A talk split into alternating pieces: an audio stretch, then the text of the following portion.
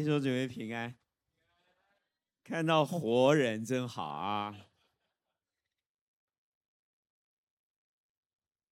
过去这段时间，其实你们在线上看到何长老的讲道，背景是一样的，对吗？可是我看到的只有一个 camera。后来发现啊，对着一个 camera。要把整个道讲完，好像下面很多人的样子，其实还不容易哈。谢谢上帝啊，我们可以面对面。我们要看哥林多前书第十三章，今天要面对面啊。我们的经文先从第八节看到第十二节。这一段经文其实是对长老的生命、对长老的眼界有非常深远的影响。这段圣经其实很多人都知道它是什么意思，但是我常常提醒你们。很多人都知道是什么意思，通常那个意思你就要小心一点。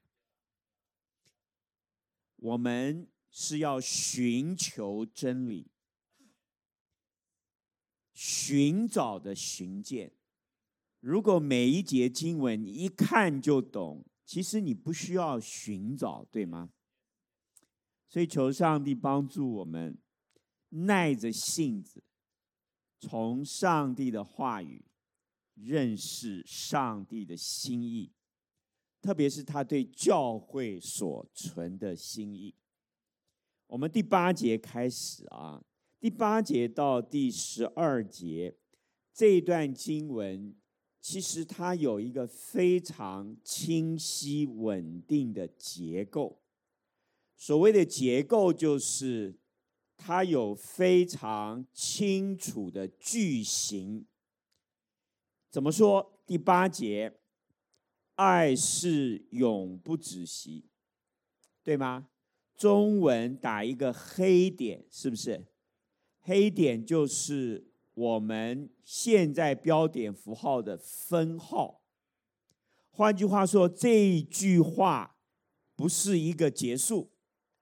它是描述一件事情上半句，但是它还有下半句。这上下半句有一种特别的关系。先知讲道之能终必归于无有，说方言之能终必停止，知识也必终归无有。你注意看啊，这里面有出现几个字，叫讲道之能，有没有？之能原文没有，说方言之能原文没有。换句话说，他强调的不是能力，强调的是这一个恩赐使用出来的现象。好，有意思的是，先知讲道之能的前面原文有一个字叫“但是”，你知道“但是”是什么意思？就是前面是这样，后面但是，意思说前面是右边的意思，但是就往左边来了。爱是永不止息，永不止息，意思很清楚。它的另外那一边就是会停止，对吗？会归于无有，知识也好，讲道也好，说方言也好，会归于无有。你注意啊，归于无有。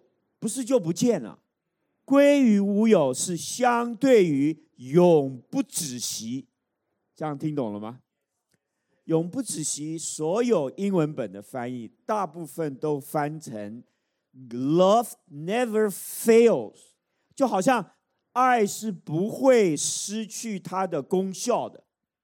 这句话已经翻得非常好了，但是我听过一个牧师。一个美国的牧师，他翻译这节圣经，他是用另外一个意思把它翻出来，我觉得非常好。他翻成 “Love always works”，Love always works，意思你懂啊？就是说，爱是永远一直都能够有它的功用，产生它要发生的果效。Love always works。那重点不在这里，重点在爱这个主题被拿出来对照于恩赐。这是第一个啊，这个句型是这样的。接着你看第九节，第九节他说：“我们所知道的，现在原文没有啊。我们所知道的有限，先知讲的也有限。其实他是回应了前面一节的左边，对吗？然后第十节，第十节的第一个字没有翻译出来，同一个字，但是。”但是那完全的来到，这有限的归于无有了。你看到没有？其实这两个句型，第一组是第八节，第二组是第九节加第十节，对吗？都是右边、左边、右边、左边。从右边进到左边的时候，就有一个字叫 “but”，但是它这个语气有一个翻转。你们要记得啊。写圣经的人是上帝使用他表达上帝的心意，他不论是在灵性，他不论是在情感，他不论是在思考，他不论是在信心、爱心、盼望上，都是十足十是满的。所以你们读圣经啊，一定要慢慢的。看到这些上帝使用的仆人，他们有非常精准的思维、信心、盼望，他一个字都不会多，一个字都不会少。问题是我们看不清楚，我们看不清楚是我们的事，你不能说你看不清楚，就是他讲不清楚，对吗？你看这个句法啊，继续往前走，十一节第三组。第三组，我做孩子的时候，话语、心思、意念像孩子；既成了人，就把孩子的事丢弃了。看到没有？他用孩子跟成人来表达一个对照。这个对照跟第九节、第十节我知道的有限，等完全的来到。你告诉我，孩子跟成人比？哪一个知道的多？孩子跟成人比，哪一个比较成熟？这第十一节很重要，因为第十一节放在这里，一定有他要发挥的功用，对吗？你们注意看这一节啊，保罗书信，保罗讲到他自己的经验，几几乎没有这种经文。这是唯一的一节，保罗讲到他小时候，请问你保罗有没有童年？他说我我做小孩子的时候，保罗有没有做过小孩子？保罗回想他做小孩子，他的心思意念话语像不像小孩子？像小孩子，所以小孩子要像小孩子，对吗？那你什么时候知道你像小孩子？其实要等你大了。你回头看，成人了，你就知道，哎呀，我原来以前像小孩子，对吗？保罗把他自己成长的经验放进这个经文里面，用来帮助读者哥林多的教会明白一件事情，就是永不止息跟归于无有。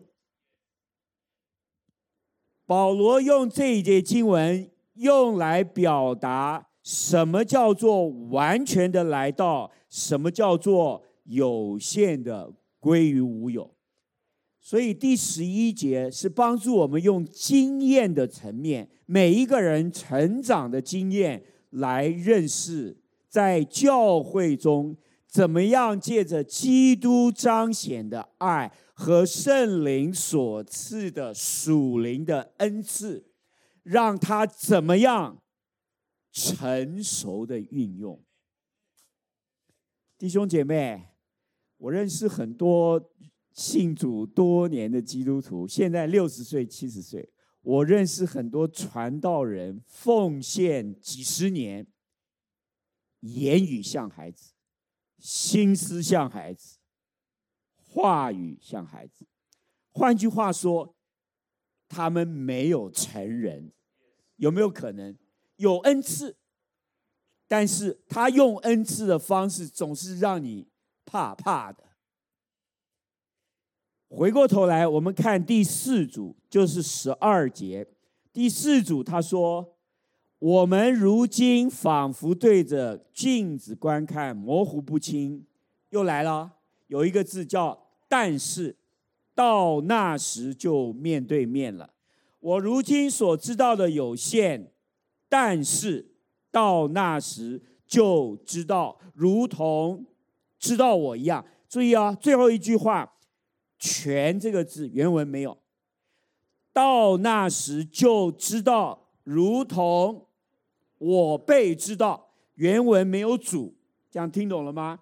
第一个没有全，第二个没有主。你说长老，你每次都这样，就是这个字有，那个字没有。我们都是看中文的圣经，我哪里知道这个字有，哪里知道那个字没有？我像你们这么大的时候，我也不知道啊。为什么我后来知道呢？你说呢？在座有没有学法律的？我要告诉你，法律每一个字都很重要。上帝的话一个字都不能拿走，所以你要去追求嘛。你不追求，你怎么知道这个有那个没有？可是多一个字少一个字，对所有整句话的意思就有不一样的理解。当一个不一样的理解产生的时候，你可能整段圣经的理解就不一样。你整段圣经的理解不一样，你整卷书的理解都不一样。你对上帝在教会的心意就有不一样的理解。你有了不一样的理解，你确定这是出于上帝的话语，你就敢做了嘛？你的信心就来了嘛？你就不会怕别人怎么讲了，对吗？否则。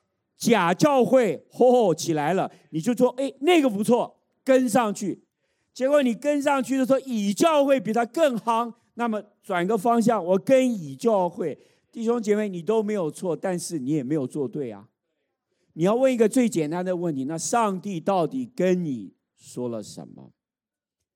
这是每一个教会都要去寻求的。上帝给每一个教会是不一样的。也不应该一样，弟兄姐妹，我们就讲北美哦。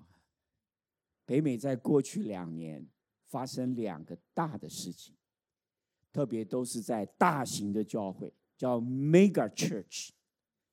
大型的教会有两件事情越来越被看见。第一件事情就是。大型教会的负责的牧师，负责的主要的同工，一个一个一个跌倒。弟兄姐妹，我们不知道原因，但是我们看到结果带来的影响是什么？以前跟上去的全世界的教会，现在就开始想一件事情，这。是上帝要给我们的吗？弟兄姐妹，第二个影响就是这些教会碰到疫情的时候，才看见原来很多的信徒来到教会，他们的动机是可疑的。疫情好像一个过滤网。把他们教会很多的人都过滤掉了，突然惊醒，原来有这么多人来我们这里。后来疫情一来，他就不再想要来了。弟兄姐妹，如果疫情也可以把我们这样过滤一下，你可以想象这个事情为什么会这样发生？我敢这样讲。因为你仿佛对着镜子观看，模糊不清。教会要看清楚，我们自己要看清楚。我们看这第四组，第四组也是模糊不清跟面对面看得很清楚，模糊不清跟知道的有限，还有被别人知道。你告诉我自己看自己的长相比较清楚，还是别人看你的长相比较清楚？我这样讲好了，姐妹，你这里有一颗小小的斑，请问你照镜子？古时候的镜子是铜镜嘛，对吧？你慢慢的照，看得比较清楚，还是有一个你最喜欢、最信任的人，他看到你，哎呀，你告诉我哪一个比较准？被看见跟自己在那个镜子里面看，其实答案是不一样的。我现在讲的镜子是以前的镜子啊，不是手机的镜子啊。如果这四组你放在一起，你会发现它的句型结构是一样的，但是它要讲一件事情，这就是长老今天要跟你讲的啊。因为这一段经文放在爱的脉络里面讲，对吗？下面第十节，这是长老对这段圣经认识的一个转折点。在二十多年前，有一次长老去外地服侍，来参加的都是各个教会负责的童工，有的教会有规模，有的教会比较没有规模，但是都是服侍很多年的童工。那一次长老也是分享这一段圣经。可是就在那一次分享预备的时候，我对第十节有了一个不一样的理解，影响了我一生。你知道第十节那完全的来到，完全的是什么？教会的历史里面有两种解释。长老信主的时候，在教会受教的时候，也都是以这两种解释为主。第一种解释，那完全的就是耶稣基督自己再来，对吗？换句话说，我现在有没有爱心，我现在的恩赐用的怎么样啊，都没有关系，只要耶稣一来，全部搞定。你们礼拜二都要来教会门徒训练，对不对？你们猜猜看啊！你们将来到了天上有没有门徒训练？要训多久？我是问真的哦。你们猜猜看，耶稣看到你们会生气还是会高兴？你们猜猜看，他还想不想训你们？我是说门训啦。我们常常有个很天真的想法，在地上混一辈子，到了天上，耶稣一来搞定，搞定什么？搞定什么？你想搞定什么？你会不会太无知了？你觉得这个世界就是这样吗？等他变，他变我就变。弟兄姐妹，其实这里面没有爱，对吗？爱是恒久忍耐。谁要忍耐？被爱的人要忍耐。爱人的也要忍耐，对吗？你猜猜看，上帝爱我们，他比较忍耐，还是我们被他爱比较忍耐？哪一个？爱是恒久忍耐，所以不要小看上帝的话语。我们回到第十节，那完全的第一个解释，耶稣再来。可是我不觉得这一段经文在十三章、十二章、十四、十四章讲到恩赐，讲到爱。讲到那奇妙的道，在这个上下文里面，关耶稣再来什么事？通常我们叫末世论，或者是终末论，对吗？我们刚刚说，哎，没有哦。圣经在第十二节说到那时就要面对面。这里的面对面有两个解释，一个是人跟神面对面，对吗？但是你怎么知道不是人跟人面对面呢？你怎么知道？因为你已经假设他是末世论，耶稣再来，对吗？但是耶稣再来是一个可能。第二个第十节完全的来到，这个其实是在二十世纪上半世纪非常风行的一个世界的主流，就是完全的，就是圣经新约二十七卷的启示完成了。上帝用二十七卷新约圣经，把他自己在基督里的心意完全用文字写明了，神的启示就关闭了，没有人再可以说他是使徒，他是先知，所以他可以增加或者是减少圣经里面的任何一部分。这个叫圣经的权威，对吗？所以很多教会。保守的传统的教会，他们觉得这一节圣经如果是指的圣经启示的完成，不再需要增加任何一句话、一个字的话，那么所谓先知、所谓使徒、所谓那种用知识的言语，能够把神。更多的心意，好像要补充圣经，要取代圣经，或者是要让圣经更圆满的这个可能性不存在了。这是第二种主要的解释。这个解释啊，让人很有安全感。安全感是什么？圣经是足够的。可是下面一个问题来了，来在哪里呢？如果上帝是一个全能的上帝，什么叫全能的上帝？上帝什么时候要说话？什么时候不说话？什么时候说什么话？什么时候多说话？什么时候少说话？谁决定？他决定。上帝会不会说：“我从今开始，我不再说话？”你想，这位全能的上帝会不会这样？所以我们很难面对一件事情。我不是说圣经要增加，我是要告诉你，神是一位全能的神。如果这个完全的是指圣经，所有其他属灵恩赐能够帮助我们更多的让圣经被别人明白，或者是用不同的方式让圣经的解释更清楚，到底这条路是通还是不通？是不是这样？其实这里面有一点，有一点 shaky，就是有一点嗯，不是那么清楚。我个人觉得这个讲法也没有什么不对。可是这个讲法跟这整段经文，你告诉我，圣经已经完成了，这跟爱有什么关系？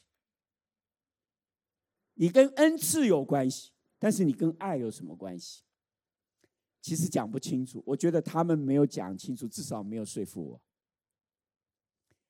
我就在二十多年前那个聚会预备的时候，我自己有一个领受啊，跟你们分享。那完全的这个字，完全的是一种翻译，另外一个翻译叫成熟的。这个字呢，在十四章。还出现过一次，十四章二十节，弟兄们在心智上不要做小孩子，然而在恶事上要做婴孩，在心智上总要做大人。做大人就是那完全的，同一个字。换句话说，我把做大人拿到第十节来，等做大人成熟了来到，那有限的。就归于无有。你告诉我你是怎么想象？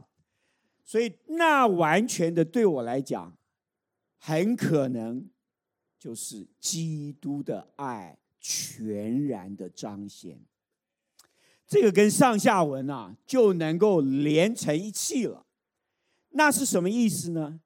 因为第十一节帮助我对第十节有更明确的认识。请问你，保罗做过小孩子，对吗？后来保罗有长大成熟，对吗？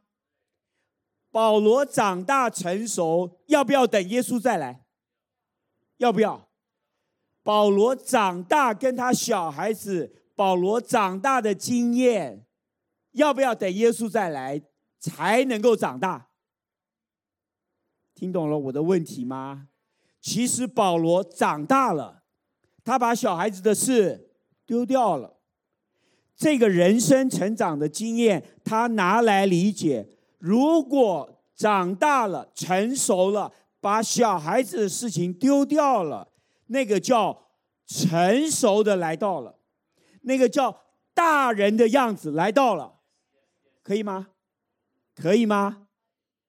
其实十节、十一节是连在一起的，他其实没有叫我们想得太远，他就让我们回来看，我们每一个人、每一个教会，我们都是从有限的开始，我们往哪里走？成熟的，成熟的在哪里？耶稣基督全然舍命的爱，在教会全然的彰显。所以保罗在哥林多前书一开始说：“我在你们中间不知道别的，只知道耶稣基督并他钉十字架。”没有想到这一节经文就是为了后来十二、十三、十四章预备的。谢谢上帝，其实那完全的来到，如果我们把它理解，基督的爱全然的彰显在我们当中，那有限的。请问你有限的是什么？方言、先知、知识，对吗？对吗？我们就讲方言。你告诉我，方言归于无有是什么意思？你有两个意思。第一个，以后再也不用说方言啦，因为爱就来了，爱来了，够了。我以前刚开始是这么了解，所以我不要属灵的恩赐。为什么？因为我只要有爱，我有了爱，通通滚蛋。因为不用了嘛，归于无有了，无有了，没了，没了，没了，是这个意思吗？我刚开始我是这么想，下面我们就要来看十一节，继承了人，就把孩子的事丢弃了。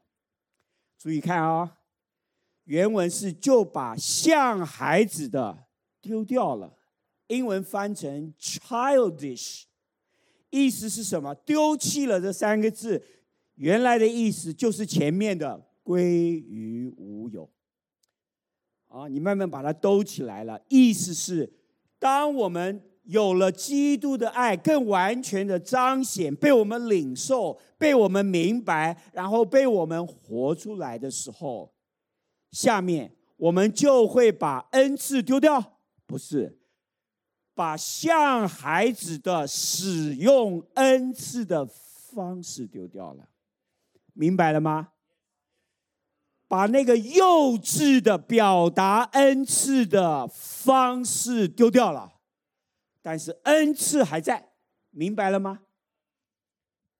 注意啊，这个很重要啊！上帝在圣灵里把恩赐赏给教会，不是说有了爱。圣灵就靠边了，有了爱，你就更明白怎么成熟的、合宜的使用你原来没有用的太好的恩赐。你告诉我，爱重不重要？爱的重要不是要丢掉别人，爱的重要是要把原来那个东西里面小孩子的样子丢掉，因为完全了。成熟了，变大人了，哇嘞！所以兴起建造有一个目标，成熟，像大人。弟兄姐妹，跟年龄无关，跟信主的时间无关，跟你的灵性有关，是不是这样？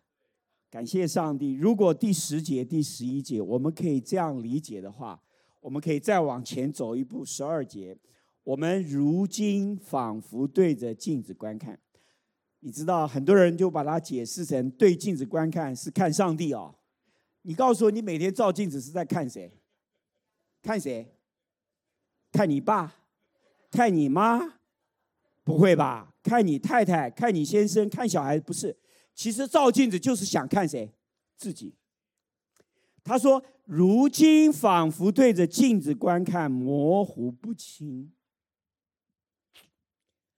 弟兄姐妹，你知道我们像小孩子的时候，使用神给我们的恩赐，我们使用好像很厉害的时候，其实你有没有看清楚你自己？没有，没有，没有。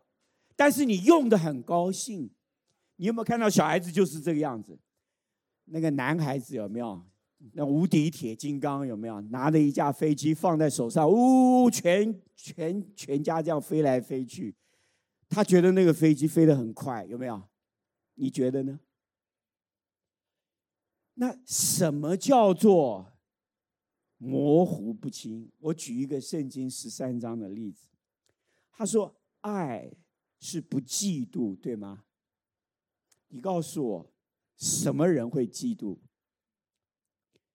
你有，你没有别人有的恩赐，你会嫉妒。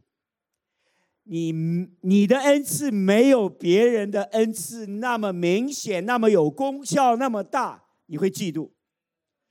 当一个人在服侍主，跟别人、跟有恩赐的人一起配搭的时候，很容易嫉妒，也很容易自夸。自夸是什么意思？我有，你没有，你。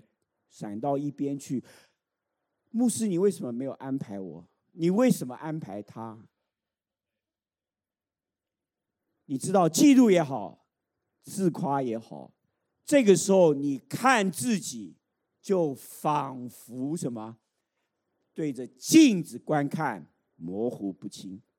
可见得，你知道你自己有能力、有恩赐的同时，你在服侍教会的同时。你有可能根本搞不清楚你自己在干什么，因为你像小孩子，小孩子可以有恩赐哦，所以有很多人几十年来使用恩赐的方式都是没有爱的。这个爱不是指的我们一般所谓本性的爱、肉身的爱，我们的爱是指的什么？耶稣基督在十字架上为罪人舍命的爱。我再举一个例子，这里讲到凡事包容，第七节，对吗？请问你教会谁要包容谁？通常啊，都是大人包容什么？小孩子，对吧？就是有比较成熟使用恩赐的人，要包容那些。乱用恩赐的人，要不要包容？要，为什么？要等他长大。所以有的时候啊，你很成熟，在教会感觉上很吃亏。为什么？一天到晚要包容这个，要包容那个。弟兄姐妹，可是你有没有想到，当你包容的时候，你既看见了自己，你也帮他看见了自己，然后你们两个一起。看见了基督的爱，这个时候恩赐在教会就不是拦阻，就不会引起纷争，就不是明的锣响的拔，而是有信息、有真理、有恩典。你有没有很羡慕啊？原来前面讲的跟后面讲的是一回事。爱是恒久忍耐，你知道使用恩赐，从不成熟的使用方式到很成熟长大了那种使用方式，有没有不同？谁要忍耐？别人要忍耐你是一件事，你自己也要什么？忍耐。爱是恒久忍耐，凡事忍耐。弟兄姐妹，没有一个恩赐到最后被神用的刚刚好，中间没有一段。很需要自己跟别人同时忍耐的过程，但是在哪里忍耐？在教会，所有的组织、家庭、学校、公司、教会，不都是成熟的人要忍耐的结实吗？不都是成熟的人要忍耐相对不成熟的人吗？这就是哥林多前书十二章讲的。他说二十三节，身上肢体我们看为不体面的，越发给他加上体面。是不是这样？所以，什么叫做使徒？什么叫先知？什么叫教师？使徒就是那个最会忍耐的人。使徒是恩赐最大的人，像保罗。可是跟保罗一起同工，有没有压力？有多大的压力？你会死哦。可是保罗不只给你压力，他也给你足够的包容、忍耐。他不是忍耐包容你，因为你们两个关系好。他忍耐提摩太，不是因为提摩太是他儿子，而是他在等他长大成熟，他就让他去以弗所，面对那个妖魔鬼怪啊，成熟了，是不是这样？弟兄姐妹，我们是有方向的，我们是有目标的。若是上怜上帝怜悯我们，你就可以看到。所谓的恩赐，所谓的爱，在上帝的眼中，他两个是并行不悖的。不要用右边的讲左边，也不要用左边的排斥右边。我去过一个教会，那个教会有一个聚会很多年的一个弟兄就跑来找我，他说：“长老，这个教会聚会的时候都在说方言。”他说：“我来这里很多年了。”可是我的方言就出不来啊，所以他我每次在聚会的时候，我很憋啊。我说你憋什么？我就出不来啊。我说出不来，那你怎么办？就看别人说，我更是憋了。听懂了吗？听懂了吗？他说长老，你有没有什么好的建议？我说那你之前做过什么？他说我有去上过方言班呐。教我怎么说方言呢？弟兄姐妹，我后来跟他讲，你还有没有别的恩赐？其实上帝不一定要给人都一样的恩赐，可是这种看到自己没有，看到别人有，这个就叫什么嫉妒嘛？他没有看见自己，他只觉得别人有的他就应该有，他不知道上帝要他有什么。所以求神帮助我们。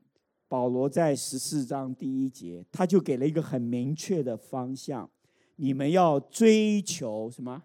爱，也要切慕属灵的恩赐，更要羡慕做先知讲道。有没有很明确？求什么恩赐？求更多造就教会的恩赐。你原来只有造就自己的恩赐，或者造就一小群人的恩赐，感谢上帝。但是爱能够让我们努力的追求，造就更多人的恩赐。你要求啊，你不求，所以在十四章第十二节，你们也是如此，既是切慕属灵的恩赐，注意啊，就当求。什么？多得造就教会的恩赐，看到没有？所以你要求啊，你要看见自己有什么，没有什么。当你没有什么，你想要更多，你为什么要更多？因为你要造就更多的人。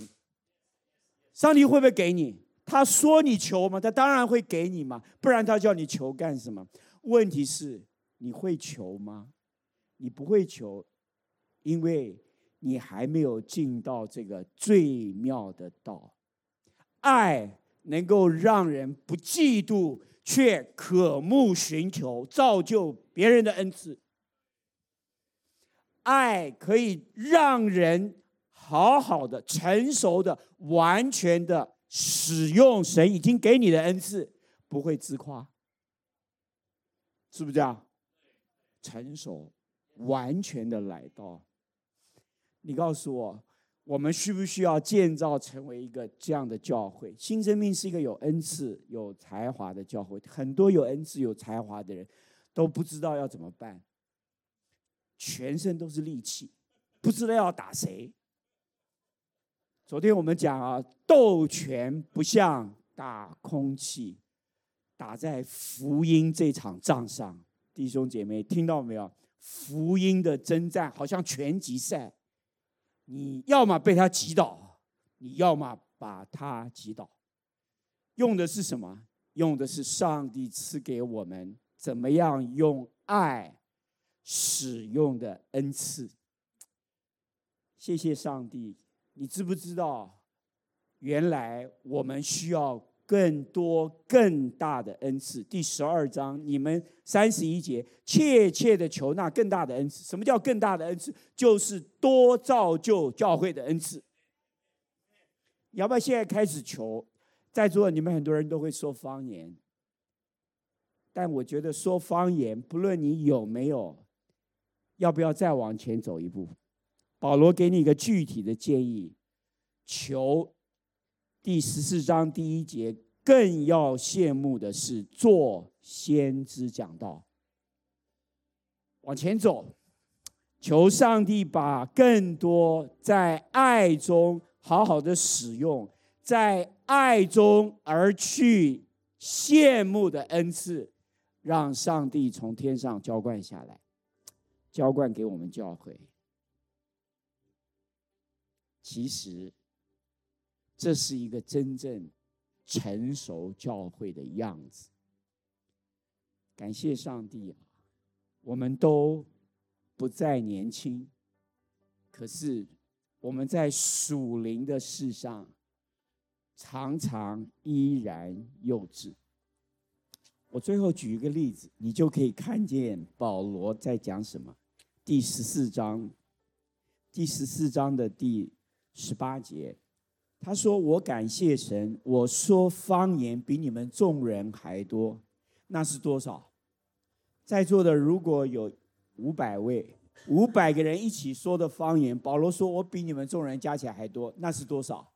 就是很多嘛。”十九节，但在教会中，宁可用悟性说五句教导人的话，强如说万句的方言。弟兄姐妹，这个不是能力，这是爱，这是大人，这是完全，这是成熟。我要告诉你，会说万句方言，你要让自己闭嘴，然后说五句哦，多几句吧。弟兄姐妹，我们会忍受不住，因为我太有恩赐了，你知道吗？我的话从里面哦，上帝的灵感动我就出来，出来，出来，一直出来。你给我闭口，这是爱；你继续出来就是自夸。有没有听懂啊？有没有听懂啊？五句抵得上万句，是因为爱，是因为保罗真正看见那个成熟的来到。第十二节，到那时就面对面。一般我们理解面对面就是神跟我们对了面，对吗？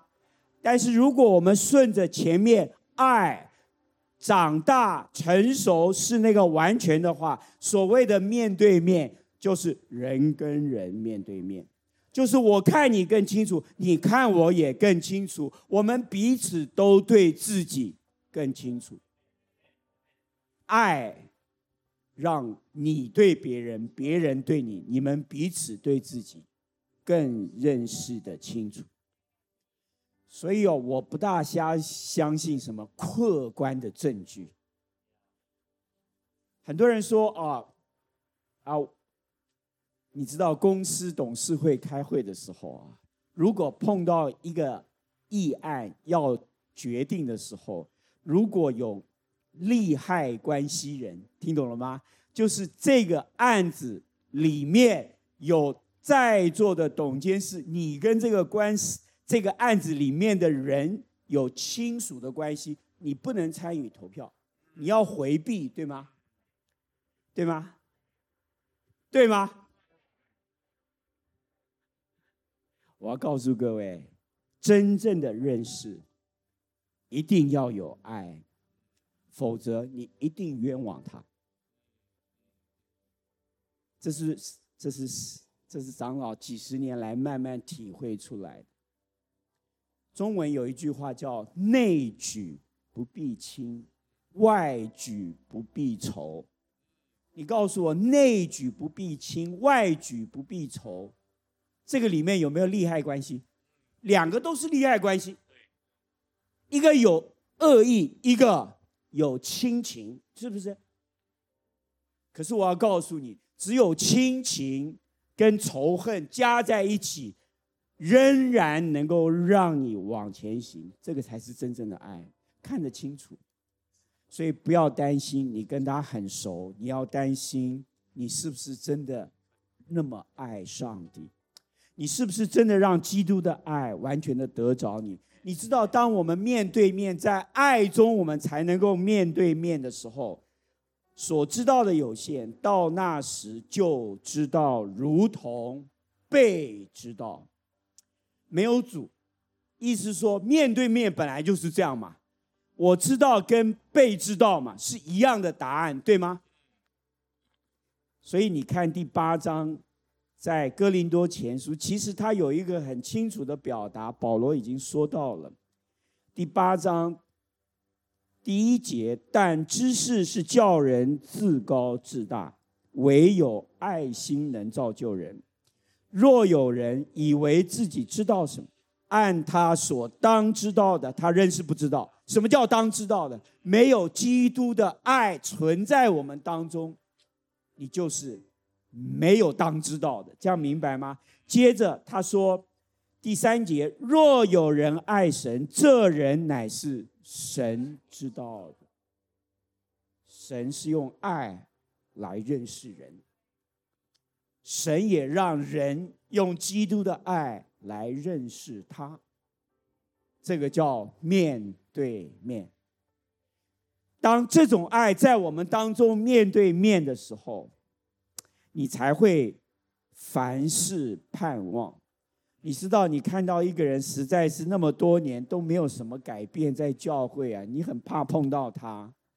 这个时候，你从哪里来的盼望？盼望他在新生命有一天会被兴起建造。我告诉你，答案很简单。每一个父母对自己的孩子都有这样的盼望。为什么？你猜猜看，耶稣基督对你讨厌的那个人有没有盼望？有多少盼望？弟兄姐妹，盼望的多少长久，是看你这个人是不是完全。是不是成熟？